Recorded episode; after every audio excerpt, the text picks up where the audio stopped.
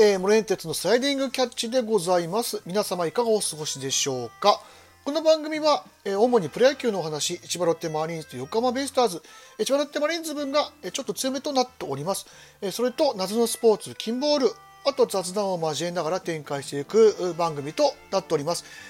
えーとですね、すいません、ちょっとここ2日3日、え収録の方をお休みしてしまってましてですね、まあ、あの、何があったかっていうとですね、あの、ちょっと、えー15日か、にちょっと休みを取るためにですね、11日の日曜日にちょっと出勤をしましてですね、えー10連勤だったんですよ。で、10連勤した上にですね、15日の休みにですね、ちょっと、えっ、と、僕と嫁さんの結婚記念日で、あの、実は、えーうち2人ともですね、ディズニー好きというか、あの、嫁さんは、えーまあ、現年パ持ち、まあ、ちょっと今払い戻ししちゃったんですけど、僕は、あの、結婚する前まで、あの、年パを持ってたぐらい、まあまあ、好きな、えーディズニー、えファンでございまして、えで4月15日の結婚記念日にですね、えディズニーランドに、えチケットが取れたんで行ってまいりました。でまああの4月15日っていうのが、えディズニーランドのですね開園記念日ということであのまあそういうふうにしとけば忘れないだろうっていうところで あのこの日に入籍をしたんですけどもまああの朝6時に起きてですね、え 朝から晩まで、えーディズニーランドを、えーうろうろうろうろしつつですね、えーやっぱりちゃんとね、え万歩計を測ったら 2万 ,2 万歩以上歩いてましたね。で10連勤した上にですね朝早く起きて1日、ディズニーランドで歩いてですね あの次の日また仕事っていうもうね若くないんですよ僕もね。あのなので非常にちょっとやられておりまして、えー昨日もですね、あ、昨日っていうか、まあ今日今ちょっと収録してるのが、えー4月の17日の土曜日なんですけど、やられておりまして、ちょっとあの、収録できるような、えーえー疲労困憊で精神状態じゃなかったということで、すいません。えー別に病気とかそういうわけではなくてですね、ただただ疲れていたというだけで、あの、お休みをさせていただいておりました。えー大変、あの、楽しみにしていた方がいらっしゃるかどうかは分かりませんが、あの、大変申し訳ございませんでした。というわけで、まあ今日からちょっと、えまた、え収録を再開していこうかなというふうに思っています。で、えっ、と、今日は、えーデーゲームで、えー試合が行われまして、あのーオリックス戦7対2で、えーロッテが勝ちましたですね。えーこれで、えーロッテ5割復帰でございます。はい。あのーまあ、試合内容はって、まあ、僕もちょっと今日は仕事でですね、仕事しながら、まあ、 DAZN を聞きながら、まあ、ちょっとあのさ患者さんに入ってたっていう感じなので、まあ、あの細かいところを、まあ、映像で見るということはしてなかったんですけども、とりあえずあの小刻みにタイムリーが出て、あの投げては美馬が抑えたと。で、まあ、6回にちょっと、7回のちょっとね、ホームランが、えー出て、少しあの美馬に疲れが出だしたなというところだったんですけど、まあ、その後のハーマンがきっちり抑えてくれて、えーで、えーカラカは、えー土井という、まあ、あの結局8回にね、ホームランも出たりとか、あと9回にタイムリーも出たりとかして、松田を使わずに済済みましたね。で、あの、土井がしっかり、えー抑えてくれて勝ったという試合でございました。はい。ただ、やっぱりこの試合見て思いましたけど、やっぱり、あのーロッテはともかくとして、あのオリックスエラーが多いですね。でそれが割とその点に絡んでしまってるっていうところがねちょっと痛い、えーあの失点という形につながっちゃってますね今日もね三今3失策ですか、ね、してますしあのなんでもないセカンドゴロをねあの何でもなくはなかったかちょっと体勢がね崩れましたけどあのセカンドゴロを、えー、とちょっと一塁に悪送球してでそこからねあのまたタイムリーにつながってしまったっていうところもあるのでねまあ、厳しいですね。だ本当にあのうちはあの森脇校長ですね、あの取って本当に良かったなと。あのノック技術でね、あのだいぶその、まあ、昨日はちょっとね、あの安田が失策した後あの挽回するようスリーランとか打ったりもしましたけど、まあ、安田に関しては、もう打ってくれれば、ああいうのは帳消しにできるんでいいと思います。あのなんつったらいいんだろうな。えーエラーもするけど、まあ、今やっぱ4番として打点も稼いでますしね、はい、あの4番の仕事をきっちり果たして起死回生のスリーランで同点に打ちたわけですから。もうこれに関しては、まあ、エラーどうこうっていうのは、まあ、もちろんしなきゃしないに一番いいですけど、まあ、文句はないかなという、まあ、やっぱ打てば文句ないんですよ結局。そこになっていくんで。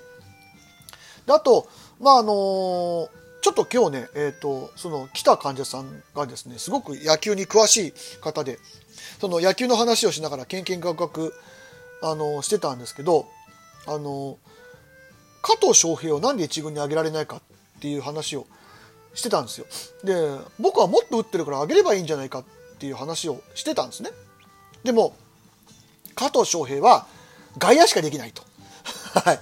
えっ、ー、と、そうで、今、あの、ロッテの外野っていうのは割と、まあ、固定されてるというか、まあ、このメンツで行くっていうような形になってるんで、なかなかそこの隙間に入れないと。で、なんで菅野が、えー、まあ、ちょっと今、菅野選手がバッティングの調子良くないんですけど、なんで菅野が1軍にいるかっていうと、彼はファーストができるからだと。ああ、なるほどね。確かに複数のポジションができないと、やっぱりなかなか使ってもらえないっていうのが今のロッテの事情だったりもするので、三木がファーストやったりとかしてますしね。はい。ねまあ、山口で、しかもファーストしかできない山口とか、まあ外野も彼もできなくはないんですけど、まあ、あの基本彼は今ファーストで頑張ってやってるって形なので、まあ、そこは崩したくないということなんでしょうね。でまあ中村と藤岡がまあ二遊間固定度で安田の代わりに、まあ、あのちょっと違う選手が入ってきたりとか、まあ、守備固めで違う選手が入ってきたりとかっていうふうにするっていう、まあ、ちょっと、まあ、流れ的にはこれでいい流れができているのでそこにわざわざ割って入れるところまであののまだ状態ではないということなんでしょうねっていうところで話になったああそうだなというふうにちょっと僕なりにあのなんだろうストンと落ちたというか納得したような形にしてであ形でしてで今年に関して言うとあのパ・リーグだけの話で言うとどどこも中継ぎが盤石じゃないんですよ。あの西武もあのこの間ねちょっとフォックストロット師匠とも若干話しましたけど平が今年そんなにいいかっていうとそうでもないんですよね。割とあのだあのなんだヒットも抑えるけどなんとなく抑えてるっていうような感じで。だから盤石のピッチャーっていうのがそんなにどこのチームもいなくて。だからそれであの小野文也をあの今年は絶対必要になるから頑張って育てようというふうにしたんだけど、まあ、あんな形を取れてしまって今ちょっと2軍でもう一回再調整という形にしてるというふうに。まあ多分あのまたそのうちあんだけのスピードボール持ってますからコントロールがある程度定まればあの上がってくると思います。はい、なので、まあ、中盤から5月の半ばぐらいかな。のぐらいからまたちょっとねあのいいピッチングを期待したいと思います。で結局でそのまたちょっと一昨日の試合に話が戻るんですけどあのプロ野球ニュースを見ててあの6回7回のあの系統ですよね。あのワンポイントでえっ、ー、とあ一昨日一昨日かその水曜日かの試合で、えー、と楽天戦ですね。ごめんなさい。あの浅村だけに当時を使ってそこから田中康弘を出したっていうところだったんですけどあのあのあの系統に対してなんかちょっと野村弘樹がですねハテナみたいな感じのコメントをしましたけど僕からしてみるとあの系統ってすごくまともで毎回毎回僕言ってますけど当時は左バッターに対して弱いんですよ。だから浅村にだけ東條を出してその後の左バッターに対してはその田中康弘で乗り切るっていうのはあれは僕はすごい理にかなった系統だと思いますでその田中康弘なんですけど彼がいないと今年のロッテって相当やばかったと思います。今の段階でですね。で、2005年の、あの、高木浩二だなっていうふうに 思いました。それはあの、今日話した患者さんとも、ああ、そうだね、なんて納得してたんですけど、高木コーチも、高木浩二もオリックスを戦力外になって、えー、ロッテ2005に来たら、すごい大事な中継ぎの左左ピッチャーの中継ぎとして大活躍したっていうのもあるしその部分でもかぶるんですよね田中康弘も、えー、3年前4年前かに、えーと、西武を戦力外になって、えー、その次の年にロッテに来てそこからはもう本当にあの欠かせない中継ぎとしてねあのビハインド時とかあと同点時とかにねしっかり抑えてくれる中継ぎとして本当今欠かせない存在になってますよね。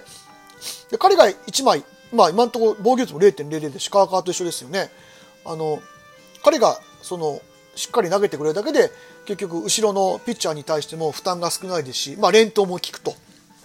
でそうこの後やっぱりあのオリックスとか、まあ、今年のな、まあ、さっきも話しましたけどその長継ぎが良くないからそこでチームが逆転してそこからなおかつ勝ちパターンのピッチャーを、まあ、つぎ込めるっていう形になっていってるんで。まあ本当田中康弘様々というかですねもっとあの評価されてもいいピッチャーじゃないかなと僕は個人的に思います。はい。あの、今日の試合見てちょっとそんな感想を 思った次第でございます。で、あと、まあ、ベイスターズに関してはちょっとやっぱり、あの、本来打撃のチームなのに打ててないっていうのが、ちょっとね、牧以外が、ほぼちょっと今打ててないっていうのが心配で、あの、昨日なんかでの試合でも結局5回3失点で抑えてる、巨人相手に抑えてるんで、まあ、十分、あの、試合は作れてるんですけど、やっぱ打ててないんで負けてるっていうところですよね。やっぱ打線は水物っていうところで、あの、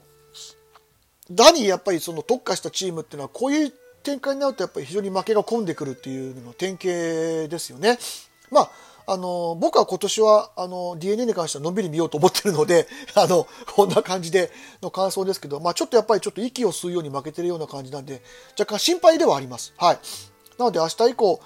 まあね、まだちょっと苦しい試合は続くと思いますけど、どっかでやっぱり打線がね、あの、奮起して打ってほしいなというふうに思います。牧だけに任せておけないですよ。